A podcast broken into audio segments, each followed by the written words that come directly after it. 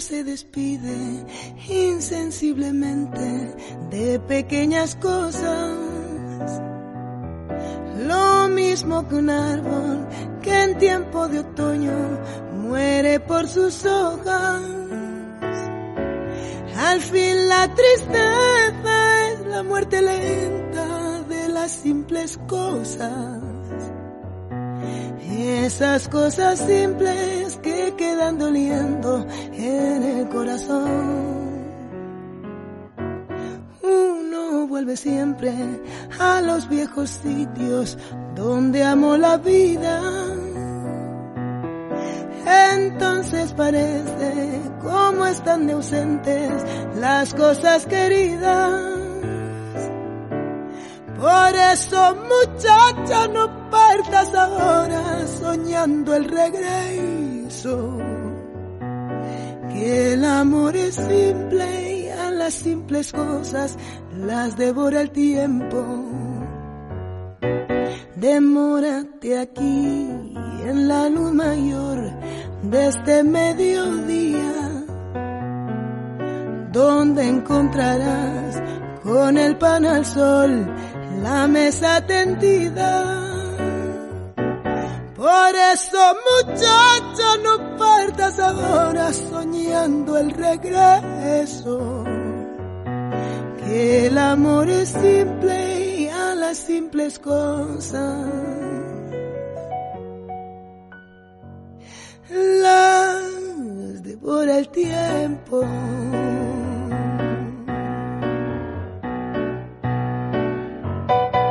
Hola, bienvenidos a Crónica Lunares, el lugar donde el mundo entra por tus oídos. En esta ocasión traemos, pues traemos más que nada ciertas reflexiones. Ahorita que, que terminamos de escuchar esta rolita de, de Wicca que se llama Las simples cosas, espero que, que les haya gustado, pues vamos a, a mandar un saludo a toda la gente que nos escucha a toda la gente que está ahí del otro lado, en cualquier lugar del mundo donde nos están escuchando, que ahora, según las estadísticas, puedo darme cuenta que ya son más de 60 países donde está llegando este audio. Y mucho es, pues, gracias a ustedes, ¿no? Que lo están recomendando, que, que en determinado momento también lo están posteando en sus redes sociales, la gente que nos ha acompañado a lo largo de, del año anterior y pues la gente que, que ha estado aquí en, en, cabina con nosotros haciéndonos parte de su, de su vida, de su tiempo y que nos ha compartido algunos cuentos o que ha estado aquí comentando con nosotros. Y pues me siento muy contento, me siento muy feliz porque pues las cosas están dando de buen modo. Y pues en esta ocasión, como les decía, vamos a hablar sobre la letra B. Hace tres semanas se habló sobre la letra A y ahorita pues que volvimos a, retomar eh, el podcast de los jueves, vamos a hablar de lo que es la letra B. ¿Qué les parece si hacemos una pequeña eh, reseña de la letra B y pues continuamos con nuestro programa? ¿Les parece?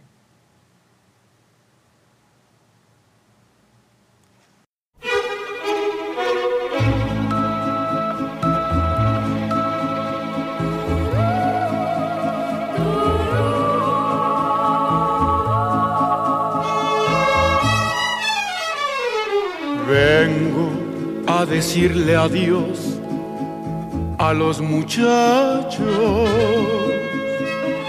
porque pronto me voy para la guerra. Y aunque voy a pelear en otras tierras, voy a salvar mi derecho mi patria y mi fe. Ya yo me despedí de mi adorada y le pedí por Dios que nunca llore, que recuerde por siempre mis amores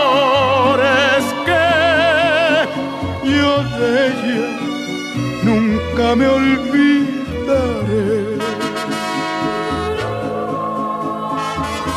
Solo me parte el alma y me condena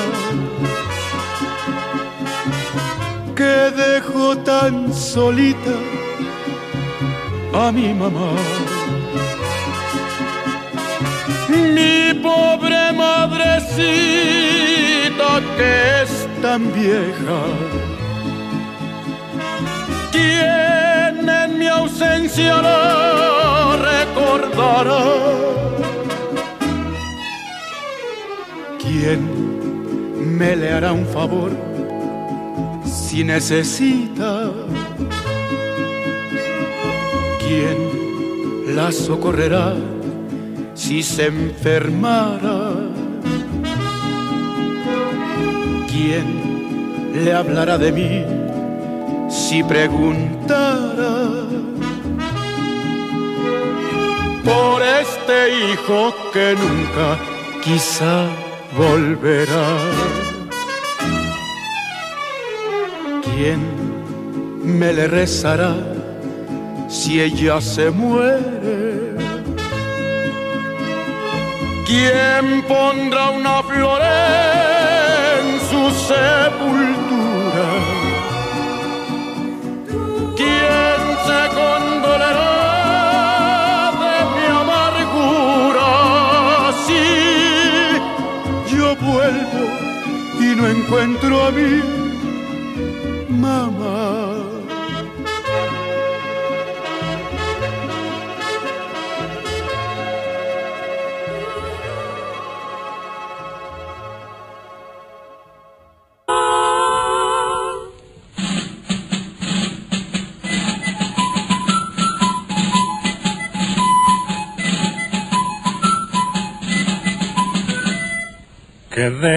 toditos los libros abiertos. Ha sido la orden que dio el general. Que todos los niños estén muy atentos. Las cinco vocales van a desfilar.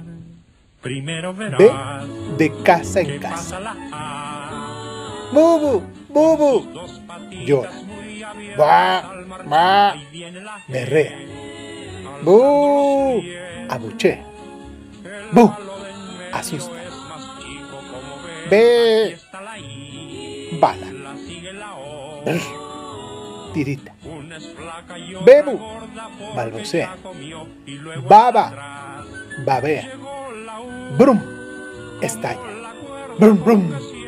Arranca. Bang. Dispara. Va. Desdeña. Bip. Suena. Y bla bla. Habla la B, la segunda letra de nuestro abecedario. Y primera consonante cuyo sonido es oclusivo, bilabial y sordo. Al parecer muy demostrativo y onomatopéyico por excelencia. El sonido bilabial que produce la B cuando se repite da lugar a una serie de palabras que corresponden exactamente a la idea que describen. No hay nada más gráfico que bombo para describir el tamaño, forma y sonido de este instrumento. No requiere descripción una persona bemba, nada más falto de fuerza que algo blando, blanducho, bemolado, blandujo o blandengue. Y desde luego tampoco más tonto que un bobo, baboso, bobalicón, bodoque, babieca, bolo, bobalias, bambarria, bobazo, bobarrón, bote, bestia, bruto o bárbaro. Balbucear traduce casi de manera literal ese intento de hablar y no decir nada, lo que me recuerda a la Torre de Babel y todo ese hablar que, a su vez, coincide con la palabra francesa babilé, que significa charla. La gestación de la B es la típica sumerio, hitita, fenicio, greco-latina, es decir, que este signo siempre significó casa, y su versión protociánica tiene un contorno rectangular muy parecido al egipcio. Para los fenicios era la letra Bet, en la que la envolvente gira y se cierra antes de formar el rectángulo. Los griegos hicieron una doble envolvente y la que llamaron beta. B, B, que es casi idéntica a la capital romana. B. Su forma minúscula perdió una pancita y desde entonces tenemos la B minúscula, que en palabras de Pedro Felipe de Munlau es el más dulce de todas las labiales y coincide que para todas estas culturas está relacionado no solo con la casa, sino con el válido de las ovejas y el balbuceo del bebé. Sin embargo, el meollo de la historia de la B no está en ella y sus pancitas. Queda claro que desde su origen se perfiló como dueña del sonido bilabial, B, sino en el hecho de que desde hace miles de años existe la wow, que dio la V y cuyo sonido puede ser bilabial o fricativoso sonoro, y que todavía para los romanos era más parecido a U que a B, y que el problema se complicó cuando surgió la grafia U en mayúscula, ya que la V se quedó un poco a la deriva, aunque contaba con la fuerza de la tradición y el respeto de la etimología.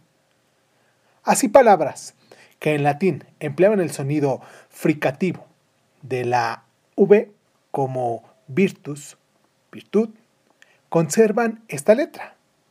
De esta manera, sobreviven ambas veces, con los consiguientes tropiezos ortográficos, puesto que nosotros al pronunciar cualquiera de las dos lo hacemos de forma idéntica y nos preguntamos entonces antes de escribir, ¿con B de burro o B de vaca? y nunca si es B de buey o de buitre. Al respecto de la pronunciación, todavía quedan algunos pedantes que insisten en diferenciar la pronunciación bilabial de la B larga y labiodental de la V corta, alegando que es necesario distinguir un volado de un volado. Pero eso hasta los académicos lo juzgan innecesario y de mal gusto, como si fuera la única letra que produce palabras homófonas. La suavidad de la B es una cualidad que le permite crear grupos consonánticos con la R y la L, como en broma y blusa. En cambio, queda separada fonéticamente cuando está junto a una S o a una M, como en absurdo y ambiente. Este atropellamiento de la B supera el ámbito meramente ortográfico y crea una especie de contradicción de ideas, una especie de oximorón ortográfico. La palabra vida viene del vitam y vivir de vivere, pero mucho de lo que es implícito en ella se escribe con B, como biología, del griego bio, bios, vida, y sus similares, biosfera, biodiversidad, bacteria, bacilo, bosque, botánica, biótico, biocinética o banana. También están las vitaminas, que se escriben con V, pero usamos con la otra B. B1, B2, B5, B6 y B12. Buena, Bella y bondadosa resulta ser esta primera consonante para los asuntos extraortográficos. En geometría, es el famoso B del segmento de la recta AB que hasta en vez se convierte B. Es el símbolo de la base cuando de calcular perímetros, áreas y volúmenes se trata. El símbolo de Barn unidad de área equivalente a 10, 28 exponente de metro cuadrado es B. En álgebra y cálculo puede ser una de las incógnitas B. Suma, resta, multiplica, divide o potencia a la A, X o Y. En física, BQ es el símbolo de Becquerel, que son las unidades de radioactividad equivalentes a 1S potencia 1. En la tabla periódica aparece nomás 14 veces. B, así solita, es el símbolo del boro. En seis elementos más es la inicial y la segunda letra, en siete restantes. El prefijo bis señala todo aquello que es doble, como bisabuelo, bisectriz y otras vicisitudes. Y por eso, para rematar esta reseña, los dejo con esto. Bonum vinum lactificam com hominis, que en cristiano quiere decir, el buen vino alegra el corazón del hombre.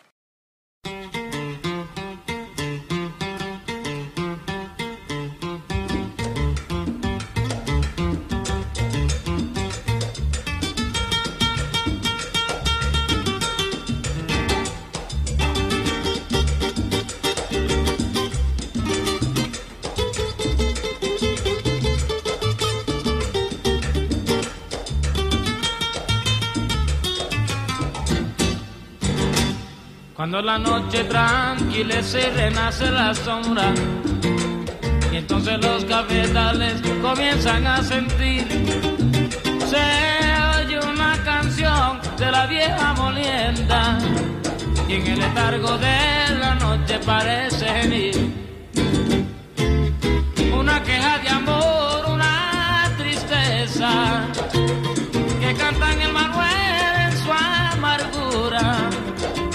Y pasa el resto de la noche moliendo café.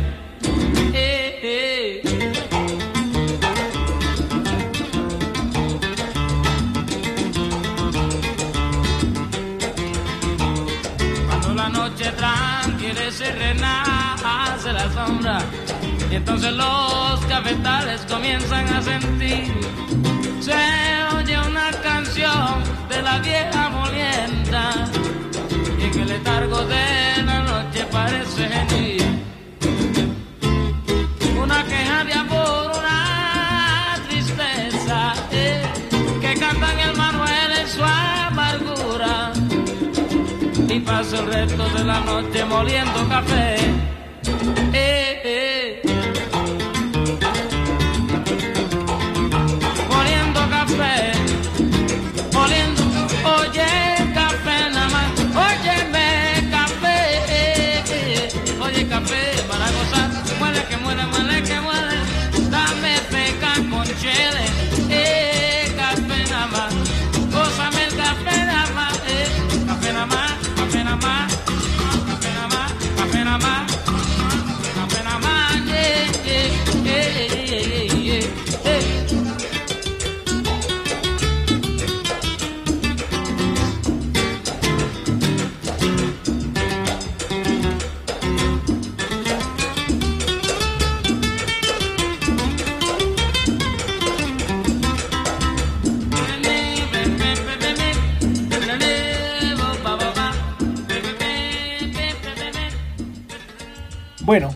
¿Y qué tal vieron la letra B? Fue una pequeña reseña, como les decía anteriormente, sobre lo magnífica que es nuestra letra B. Y recuerden que cada semana vamos a estar tomando una letra del abecedario, vamos a hacer nuestra investigación, vamos a, leer sobre las mismas letras y vamos a comentarles cosas curiosas que se pudiesen este, hablar aquí en el programa sobre las diferentes letras de nuestro abecedario. Y pues como esta es nuestra segunda, la próxima semana pues vamos a tener la letra C. Y pues ya que terminamos esto, con este corte que hicimos también anteriormente de, de José Feliciano que se llamaba Moliendo Café y que ahorita tenemos de fondo una, una rolita también que, que me gusta mucho. Ustedes saben que pues eh, los últimos tres jueves por así decirlo. El jueves 4, el jueves 21 y creo que también el jueves 20, el 28. No tuvimos podcast no tuvimos un programa así como estos que estamos haciendo en vivo y pues que, que nos gusta mucho y que al menos a mí me gusta mucho porque pues, no paro de hablar y hablo y hablo y hablo y hablo sobre muchas cosas. Pues no tuvimos este mucho mucho movimiento, solamente dejamos ahí eh, hasta final del mes pasado de enero un cuento que me encontré que se dividió en ocho secciones sobre un libro que se llamaba Las dos ancianas de Belma Wallace y que pues se programó hasta el día 30 de, de febrero y este mes de febrero pues los estuve este ¿cómo decirlo? Los dejé un poquito olvidados. Y pues ustedes ya sabrán. A lo mejor algunos no saben todavía, pero vamos a, hacer una pequeña reflexión sobre el valor de la vida. Y pues les sigo comentando la razón del por qué los había dejado un poco olvidados y que el día de hoy vamos a, retomar otra vez con nuestro programa, ¿no? Como, como lo hemos estado haciendo cada ocho días o como lo estamos haciendo diario con nuestros cuentos que, se van este, programando y que se van este, leyendo. El valor de, de la vida como decíamos anteriormente, creo que es un valor económico usado para cuantificar el beneficio de evitar una fatalidad. Es referido también como costo de una vida, valor de prevenir una fatalidad o costo implícito para evitar una fatalidad.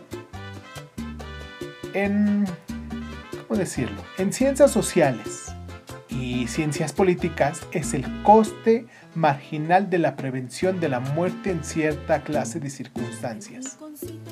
En muchos estudios. El valor también incluye la calidad de vida, el tiempo de vida restante, esperando así como el potencial de ingresos de una persona determinada, especialmente para un pago posterior al hecho de una demanda judicial de muerte por negligencia. Como tal, es un término estadístico. El costo de reducir el número promedio de muertes en uno. Es una cuestión importante en un amplio rango de disciplinas incluyendo economía, asistencia sanitaria, adopción, economía política, seguro, seguridad y salud laboral, evaluación de impacto ambiental y globalización. En naciones industriales, el sistema de justicia considera a una vida humana invaluable y entonces hace ilegal cualquier forma de esclavitud.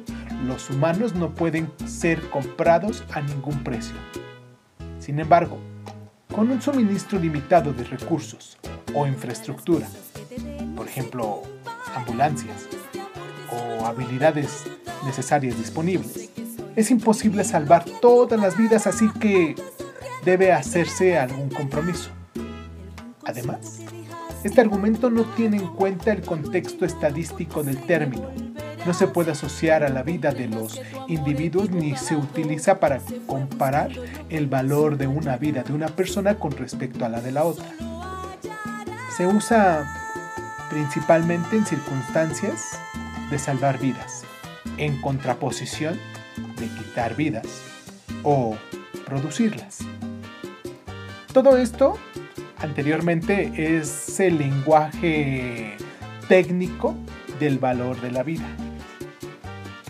Y pues, como, como les decía, algunos de ustedes que, que me siguen en distintas redes sociales se habrán dado cuenta que dejé de publicar tanto en Instagram como en Facebook como como en Twitter, dejé de hacer estos podcasts, dejé de grabar, porque me sentía un poco achicopalado, si utilizáramos esa palabra.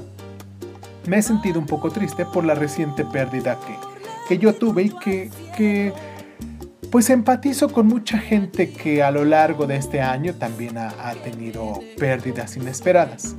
En este caso, quizás no fue una pérdida inesperada como está sucediendo con lo del COVID. Este caso fue una pérdida que ya se esperaba, pero que sin embargo, de todos modos, nos sigue doliendo y nos sigue moviendo, ¿no? Porque la persona que falleció fue una de mis madres. Yo me siento muy afortunado porque a lo largo de mi vida he tenido dos madres. La madre que me procreó y la madre de mi madre. En este caso, mi abuela, mi abue. Y este programa quise hacer una pequeña reflexión en relación a las cosas que a ella le pudieron haber gustado, empezando a lo mejor con esto de esta rolita que pusimos al principio de las simples cosas y después eh, esto de José Feliciano que le gustaba mucho a ella esta rolita de Moliendo Café de José Feliciano que les gustaba, le gustaba mucho a ella. Tengo varias rolas aquí en mi cabeza y tengo varias rolas que, que voy a dejar ahorita al final porque es un, es un pequeño homenaje que puedo hacer para que estas palabras se queden en el tiempo y que se las lleve ella, ¿no? Y pues nada, quiero mandar un abrazo muy fuerte a toda la gente que este año también ha perdido gente, así como, como lo hice yo. Un abrazo muy fraternal, un abrazo de mi alma hacia su alma. Quiero agradecerle a todas esas personas que me dejaron mensajito ahí en, mis redes sociales, que me mandaron mensaje de, pésame en, en mi correo o me mandaron mensaje en, Twitter o en Instagram o en Facebook que pusieron ahí también un, un sentido pésame que me dejaron gente que se ha portado muy linda con nosotros y, ha estado al pendiente de mi sentir. Muchísimas gracias a todos ustedes que, que sé que tengo ahí atrás. Sé que eh, me han sentido distante, pero era importante para mí tratar de reflexionar sobre esto que está pasando, sobre lo que a mí me pasó, y sobre lo que está pasando en distintas familias. Esas pérdidas tan dolorosas, esas pérdidas tan innecesarias, esas pérdidas absurdas que se dieron este año y que pues en determinado momento a todos nos mueven. Quiero crear una cierta empatía, pero también quiero reconocer que pues podemos levantarnos, que podemos tenerle un cierto valor a nuestra vida, independientemente de lo que eh, los técnicos digan, de lo cómo se hable del valor de una vida, es el sentir que uno trae, el sentir de lo que uno quiere para con las cosas que uno está haciendo. Yo me siento muy contento haciendo esto cada ocho días y lo dejé de hacer porque ay, no sabía qué decirles, no sabía eh, cómo, cómo decirlo no sabía de qué hablar. Y, aún así hoy tampoco siento que tenga mucho que decir. Sin embargo, mm, hay gente que está ahí escuchándome, que se ha portado muy linda conmigo, que me ha estado descargando mis audios y que ha estado preguntando sobre mi sentir. Quizás por esas personas lo hago. Y que se sepa muy bien también.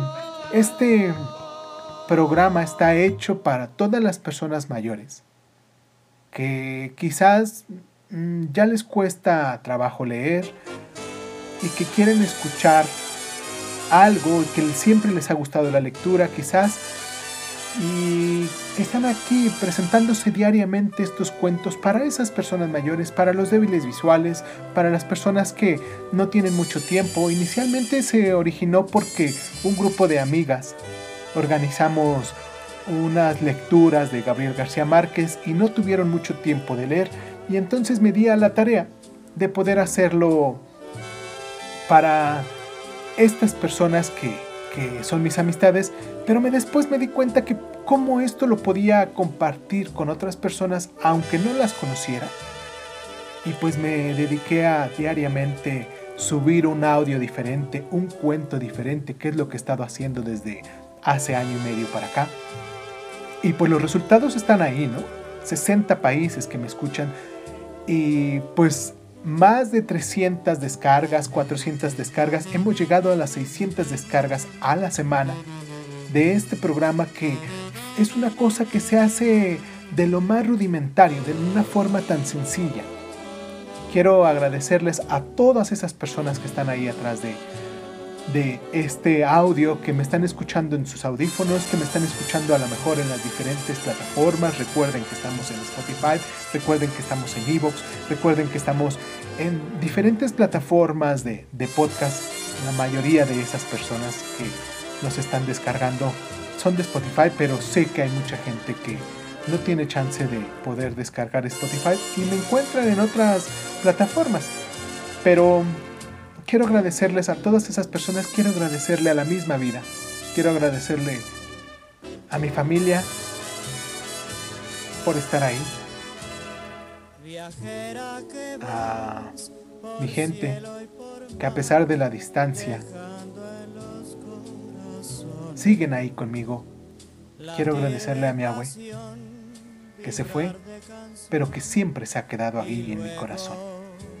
Y bueno, ya pasando a cosas un poquito más alegres, ¿les parece si les comento sobre lo que se va a abordar esta semana después de que ya estamos retomando nuestras lecturas y que los dejé un poquito abandonados estas tres semanas de, de febrero?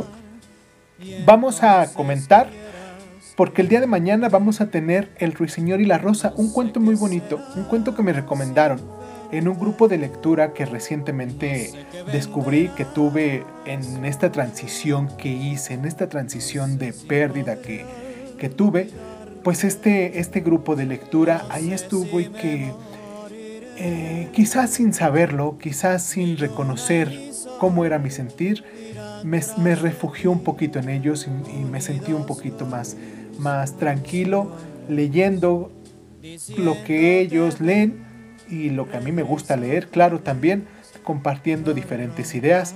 Tengo muchos proyectos para futuro y pues este cuento del Ruiseñor y la Rosa me lo recomendó una personita de ese grupo de los parlanchines. Espero que alguien de ahí de los parlanchines nos estén escuchando. Y si es así, pues muchísimas gracias por el tiempo que me brindaron, por los comentarios que hicieron para conmigo y pues esta persona que me recomendó El Ruiseñor y la Rosa, yo no lo conocía, lo descubrí ahí con ellos y me di la tarea de, grabarlo. Se va a estrenar el día de mañana El Ruiseñor y la Rosa, como lo había prometido. Prometí anteriormente que se iba a, estrenar el día lunes primero de, febrero para poder cubrir todo el mes de febrero con nuestras lecturas de amor y de amistad, pero pues dado que no me sentía muy bien, pues lo dejamos hasta, hasta mañana viernes 19, que, que es cuando tenemos este programa, ¿no?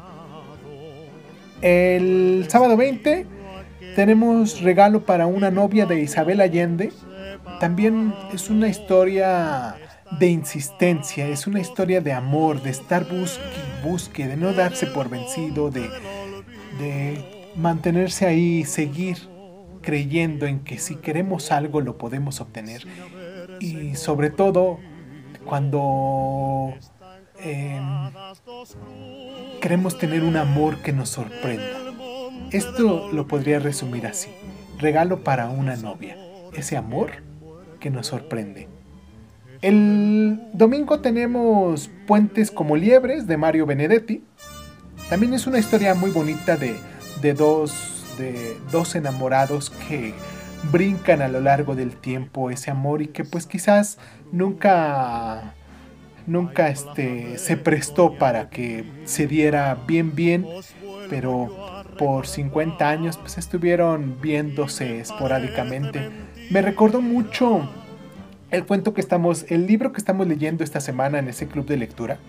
Bueno en este mes realmente en ese club de lectura que a lo mejor seguramente muchos de ustedes ya lo conocen, que se llama este, Travesuras de una niña mala de Mario Vargas Llosa, que también es un amor que brinca en el tiempo, ¿no? que se mantiene a pesar de las circunstancias, a pesar de, de, de, que vamos cambiando, se va manteniendo. Este cuento de Puentes como Liebres de Mario Benedetti también me gusta mucho cómo escribe Mario Benedetti, cómo le da el énfasis a un amor, cómo a través de sus ojos podemos proyectar nuestro más eh, sentido de reconocimiento hacia nosotros mismos y hacia lo que nos rodea.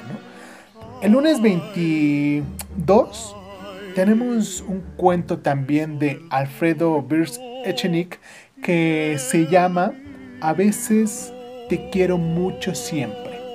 Es un amor que se encuentra en nuestro otoño, en el otoño de nuestra vida y que la historia está linda y que vale la pena mucho escuchar o si tienen chance pues para poderlo eh, compartir con las demás personas que, que nos están escuchando pues aquí está se va a estrenar el lunes 21 el lunes 22 perdón eh, a veces te quiero mucho siempre el martes martes 23 estoy dudoso todavía si se va, si voy a grabar el cuento de Mi amigo fiel de Oscar Wilde o el de los dos ruiseñores de José Martí. Pero, pues ya si es alguno de los dos, de todos modos, ustedes saben que el martes 23 va a estar ahí. El miércoles 24 va a ser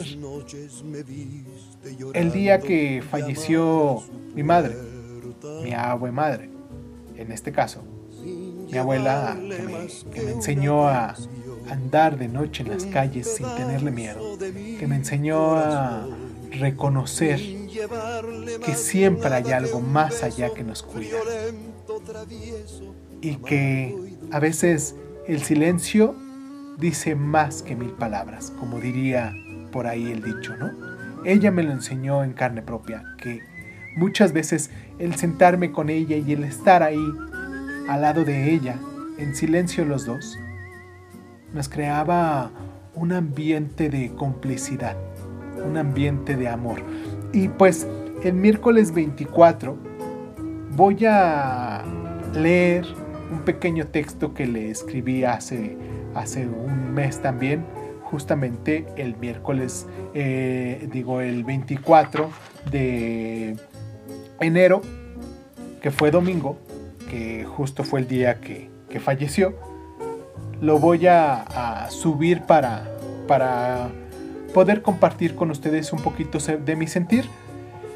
Y pues nada, eh, con esto termino y pues espero tener la próxima semana unas personas que nos van a acompañar aquí, que nos van a compartir un par de cuentos que, tenemos programados quizás para la próxima semana. Espero tener eh, estas personas que, que les digo que conocí en un club de lectura pues les advierto que regresa, regresa al sol y regresa recargado. Y muchas de estas veces observando la situación, a veces regresa muy irónico, a veces regresa muy sarcástico, pero sigo siendo yo. Aquí estamos. Yo soy Irving Sun, esto es Crónica Lunares y pues muchísimas gracias, muchísimas gracias por estar.